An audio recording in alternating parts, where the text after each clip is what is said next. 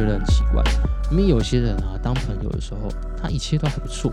可当起男女朋友啊，他们就变得特别的执着。又或者说你自己好像可能本身就是这样子的人，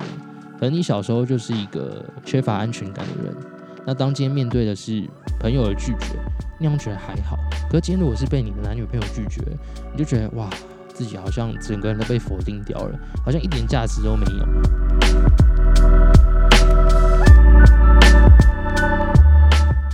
Hello，欢迎收听《小人物日记》，我是小号 Austin。你们现在听到声音可能还是会有一点，稍微有一点烧瞎烧瞎的，因为我自从确诊完之后啊，到现在还是会一直咳，而且我觉得那个这个后遗症好像比之前还要，比之前还在确诊的时候好像还要更严重一点，就是狂咳，但其实好像也没有卡痰什么的，但就是会一直咳嗽，所以还蛮痛苦的。嗯，我在想说，如果再继续咳下去的话，可能就去看一下中医，调把身体调一下。因为好像听说人家说，那个如果你确诊完之后，其实是元气大伤。我不知道我在那个中医的那个药局外面看到的，他说你确诊完之后，其实是需要调理一下生理。不过我自己没去啊，所以不知道效果怎么样。如果有的话，有有朋友知道的话，可以分享让我分享一下，让我知道。那上礼拜讲的是遗书嘛？上礼拜这个收听量啊异常暴增，我觉得有吓一跳。就是那个重复的收听啊，就是好像大家一直 repeat 就听，我也不知道是那个记记的那个统计那个坏掉还是怎么样。总之呢，就我我还是觉得说，假设你真的想试试看写遗书的话，我觉得是还蛮棒的尝试，而且没有任何限制啊，所以不需要任何人教你，你就是。想说你就快挂了，然后看你可以写什么，写些什么东西出来跟你在意的这些人分享，大概就这样子而已。今天这集啊，主要是想跟大家分享一本超级经典的书，我大概是在两年前看过的。呃，它的名字叫做《亲密关系》，副标题是《通往灵魂之桥》。呃，作者是克里斯多夫梦。我老实讲，我也不太知道他是谁啊。但是我当时在看完这本书之后，因为我这本书总共看了两遍。然后看完之后，我觉得对我自己来讲收获蛮大的，至少在我当下的呃那个状态的时候，我觉得是有帮助到我的。所以想说今天就跟大家分享这一本跟感情有关的书，然后可以大家可以去借借看。不过因为它这本书很奇妙，就明明它已经出版很久了，而且它我当时大概两年前的时候，我不是买的，我也是去图书馆借。然后借的时候，呃，大概也要后卫应该十几个、二十几个人才能办法才有办法借到。然后直到今天，我刚刚看一下，在这个台北市的图书馆啊，你在每个馆几乎都还要后卫，应该说加起来你总共还要后卫十几个人才有办法借到这本书。然后它总共有两版，两版都是要预约一阵，要可能要等一阵子才有办法拿到。所以如果你想要的话，我觉得。可以去，可以直接去买啦，就两百多块，可能就可以先把它买下来。因为目前书博客来什么都好像都还是买得到。那我觉得这本书的书名啊，老实讲，当时看到的时候就有点拔辣了。我觉得翻译的很多书书名真的都取起来有点拔辣，只是说他们就经典嘛。我觉得，我觉得我蛮喜欢读一些经典的书。我最近在读一本叫。与成功有约，然后它副标是高效人士的七个习习惯。然后我觉得这种书真的是被书名害害到，就是它真的是一本我目前读起来真的觉得是一本好书，只是不知道为什么书名会取这样子，就可能这样子真的有有有市场吧，也不太确定。不过就就是它还算是一本还蛮好的书啦。今天要分享这一本啊，它应该是所有谈感情的，不管是人。或者是节目啊，应该都会讲到了一本书。在谈这本书之前，因为它是跟感情有关的嘛，那我就分享一下目前为止我自己对于感情这件事情的看法。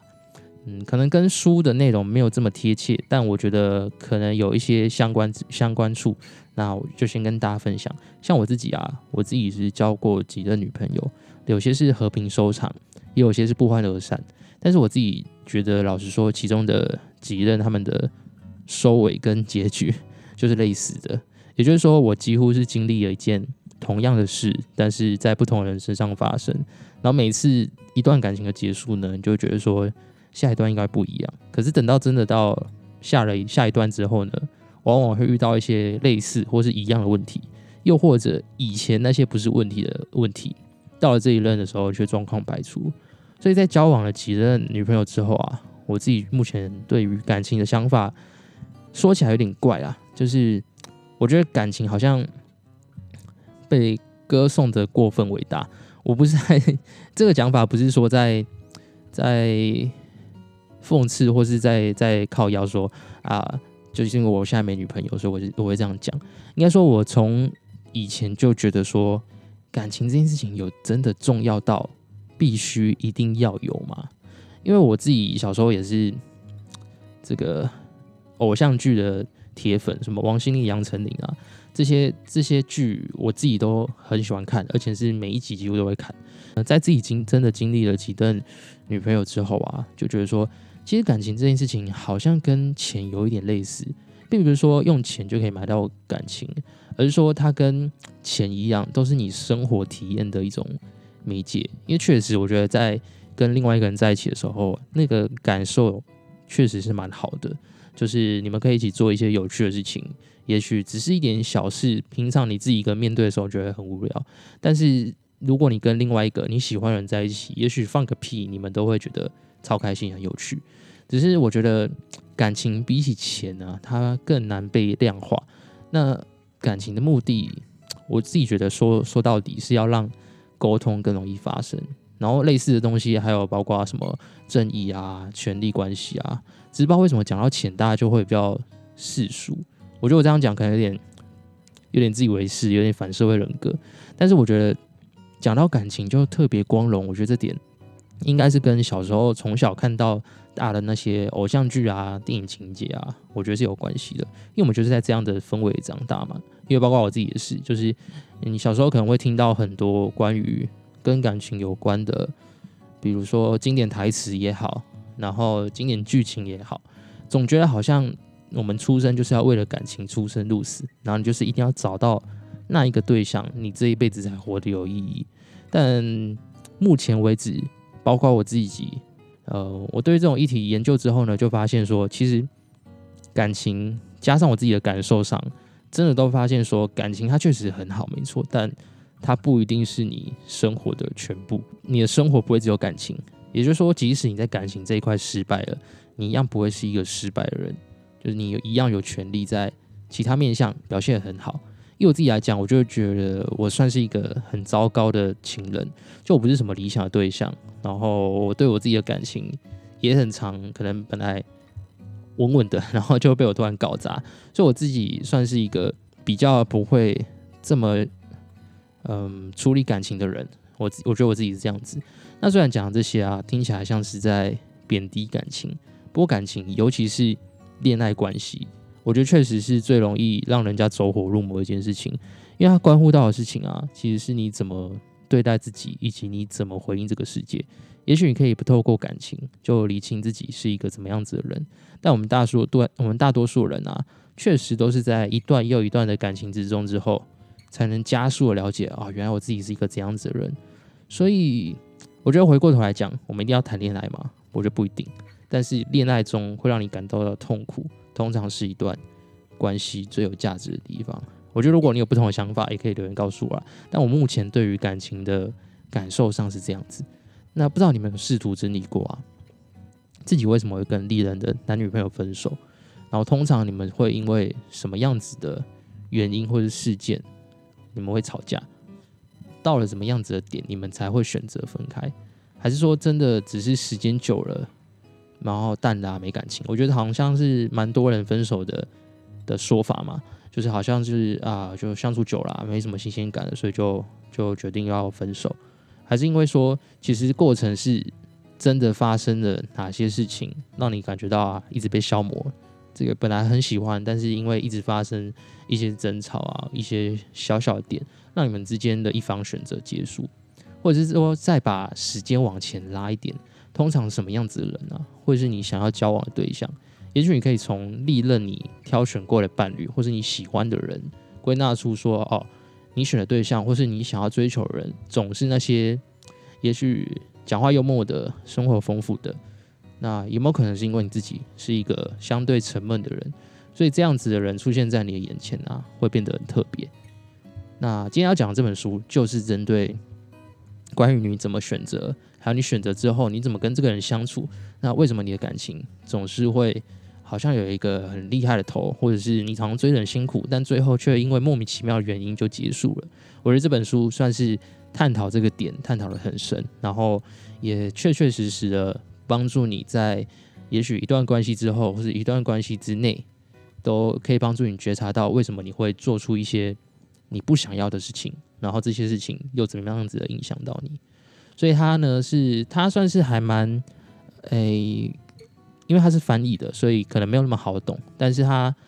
整个编排上算是还蛮有逻辑的。他从开始互相相互相吸引，到在一起之后，再到争执，到最后分开。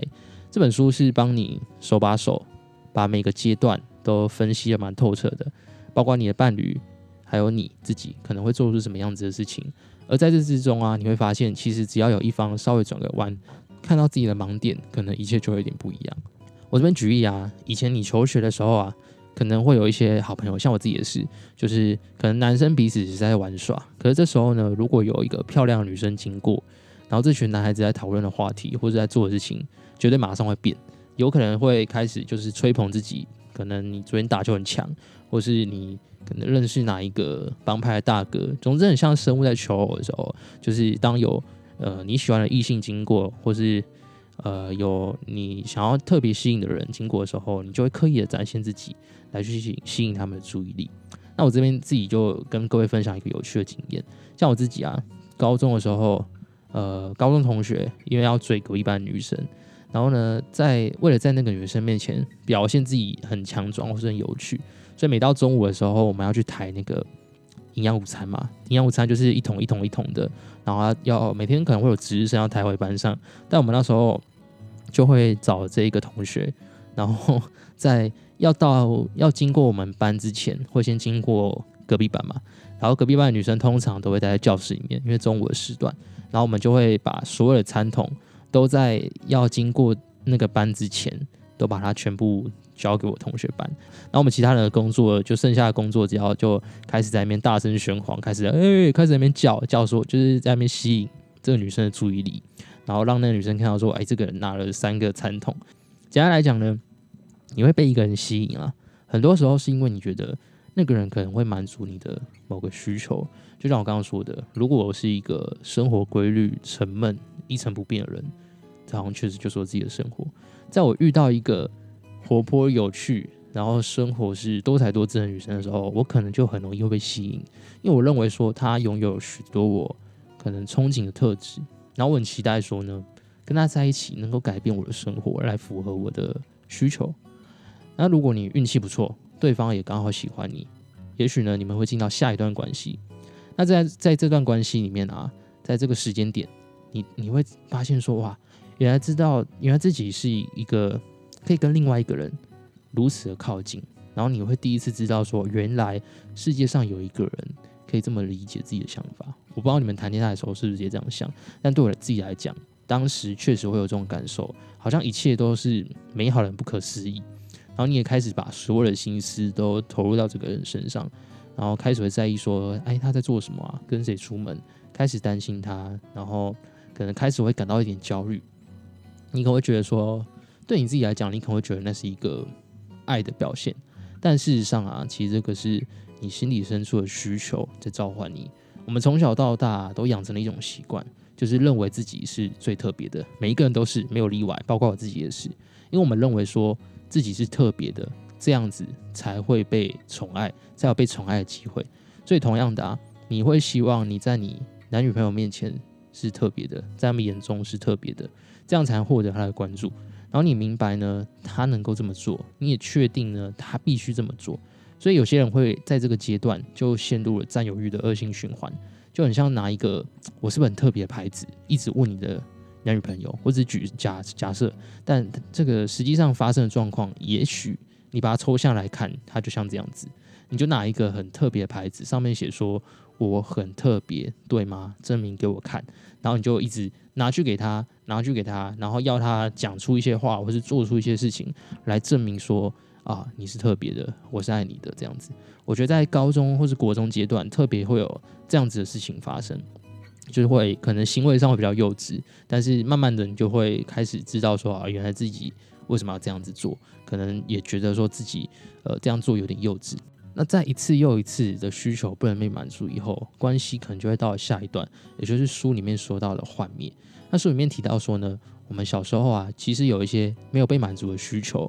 然后可能像刚刚讲的，你要获得注意、获得关注，或者是你可能当时发生一些事情，但你的安全感跟归属感却没有好好的被及时回应。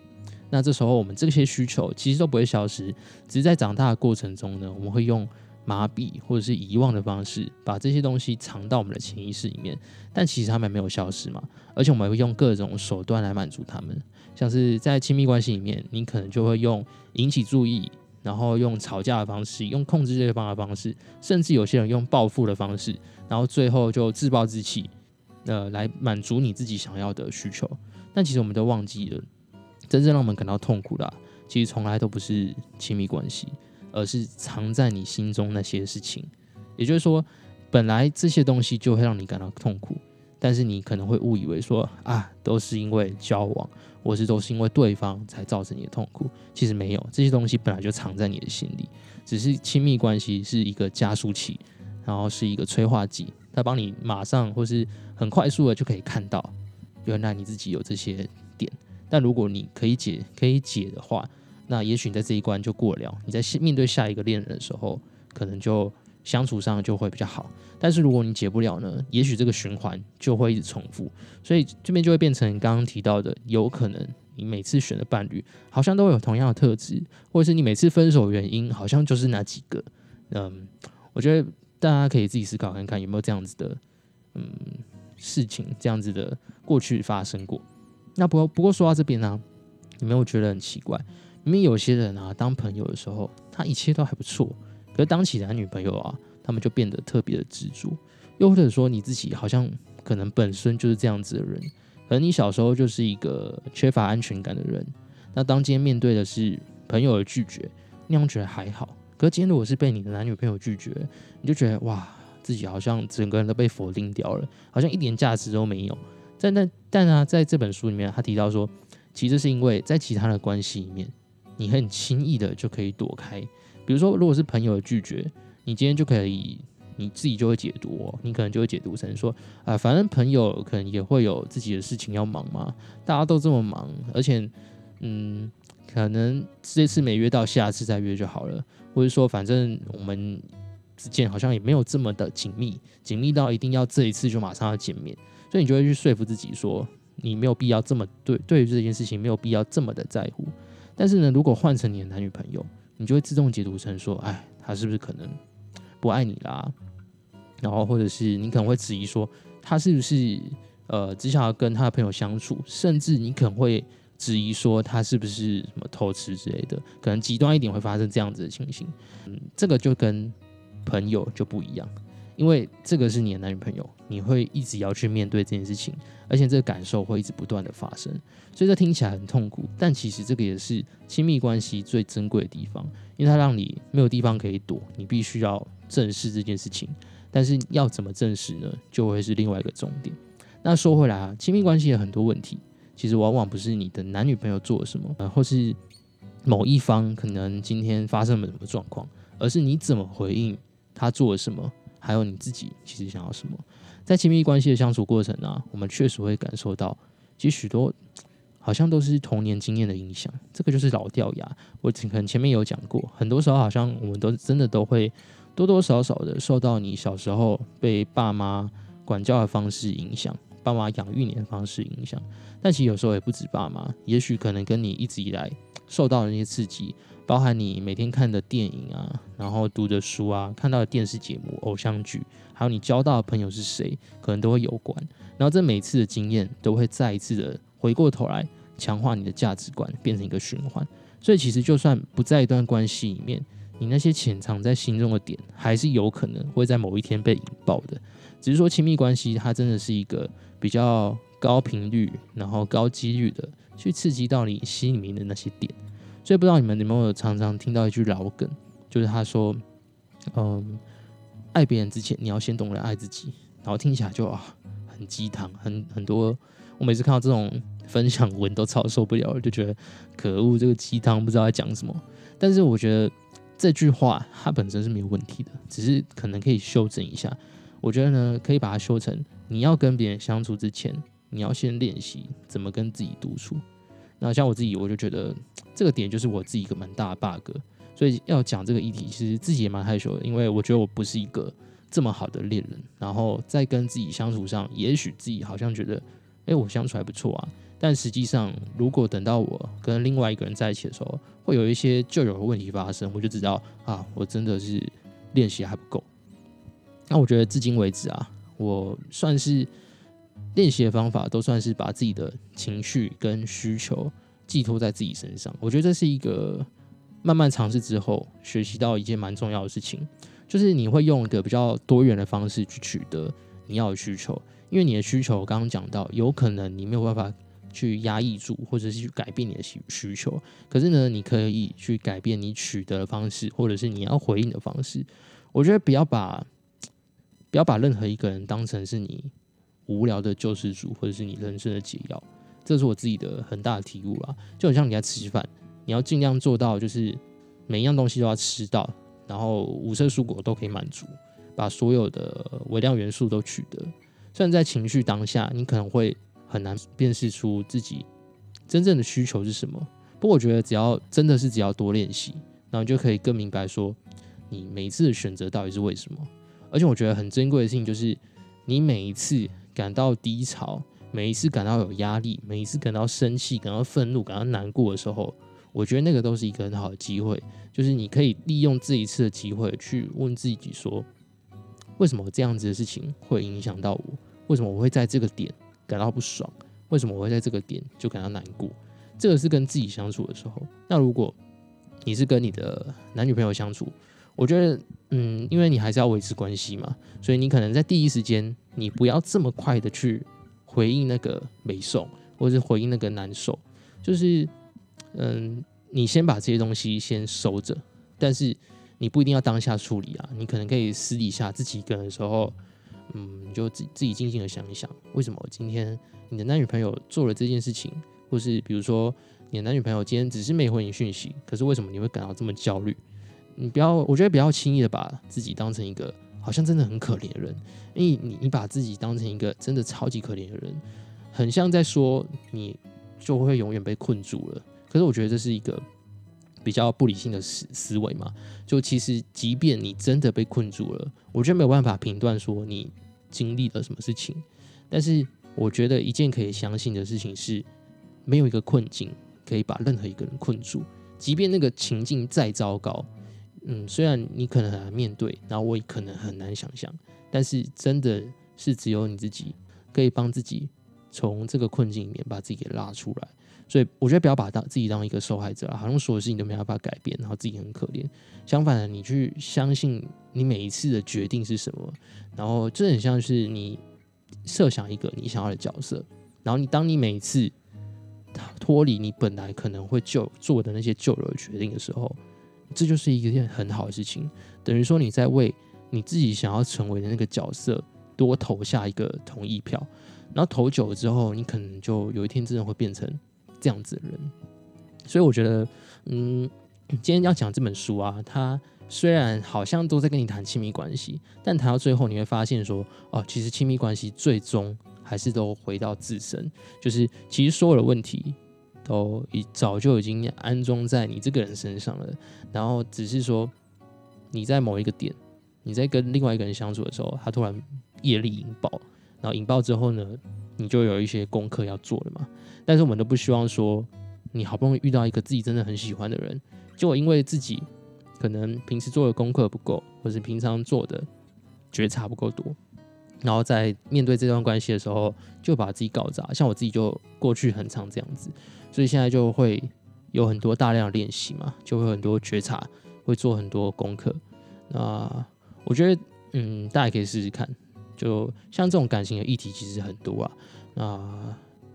嗯，我之前也看过看到一个，我自己觉得不是很好，但是因为这个啊，我就直接讲名字啊，反正我不是我我就就自己的节目嘛。就我之前看到黄山料，就大家应该应该多多少少可能我自己也蛮喜欢他，我觉得必须先讲，我我也蛮喜欢他讲的一些论点。然后他讲的一些点确实都蛮可以安慰到我，然后我也觉得他很厉害，蛮欣赏他。但他之前讲一个点，我其实蛮不能认同的，就是他说，嗯，我也忘记完全的语句是什么，但语义大概是说，你你在好像说你在三十岁还是几十岁，反正他就说你在这个阶段呢，如果你的另一半没有办法给你安全感，好像就。就是他的错，我我可能讲比较直接啊，但那个语语语义上呢，就像是说，另外一半应该要给你你要的安全感，然后后面会附了他的理由。但我自己觉得，关于这个论这个论点啊，就是你的安全感到底要怎么给？我觉得它不是一个这么的绝对的事情，就它不是应该说啊，你的安全感，因为有一种说法是，我们的安全感都要从自己身上去满足嘛。但我自己也没有到完全认同这个点，然后我也不觉得说另外一半应该要应该哦就要给你你要的安全感。我觉得我自己觉得比较理想的状态是，你自己有办法给你自己。那什么叫做你自己有办法给你自己？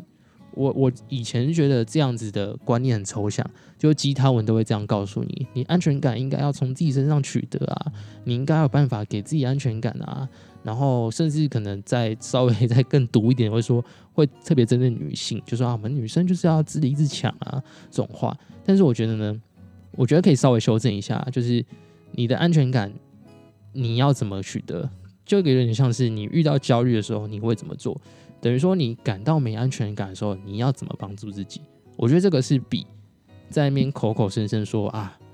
你安全感要自己获得，我觉得更重要。简单来讲，如果是我自己。感到没安全感的时候，我自己也会超焦虑啊。其实我会觉得很烦，然后可能会什么事情都没办法做。但是就是因为我感到很烦，觉得什么事情没办法做，我反而会去 push 自己，应该要做一些不一样的选择。然后当我真的做了之后，我也会觉得感受上很好，因为你就从那个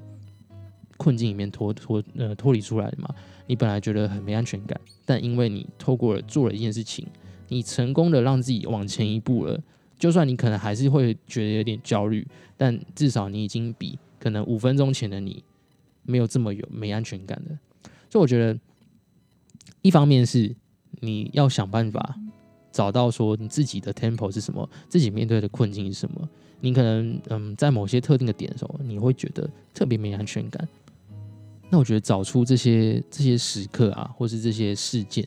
会影响到你的这些时刻跟事件。你把他们稍微记下来，然后等到下次你真的又遇到的时候，你就想一个方法。你在事前就先想一个方法，想说假设这件事情发生的时候我要怎么做。等到你这件事情真的发生的时候，你还是会觉得很焦虑哦。我觉得是没有办法避免的，就这件事情一样会触发到你。可是呢，等到这件事情真的发生之后，因为你前面有先设想过你要怎么面对嘛，那我觉得剩下的就是你勇敢的踏出去执行它。然后你就真的去享受啊，执行之后可能带来的效果，也许好，也许不好，但是你就可以在每一次、每一次这样子发生的时候，你就去做修正，然后修到最后，你可以对这样的事情，也许产生一个免疫也好，也许去降低那个敏感也好，我觉得都是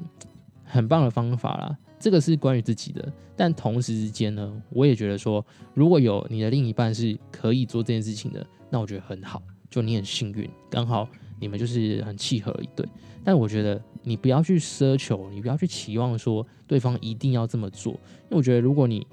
真的这样想的话，很容易会陷入一个死胡同。你就觉得说对方其实有能力这么做，可是对方为什么不要？是不是不重视你？这个反而会陷入另外一个恶性循环。所以我当时看到黄山料这样讲的时候，我自己没有到这么认同啊，但我必须说他的其他的点，我觉得还是都还蛮安慰人心的。可是我觉得关于这个点。就没有办法认同，我觉得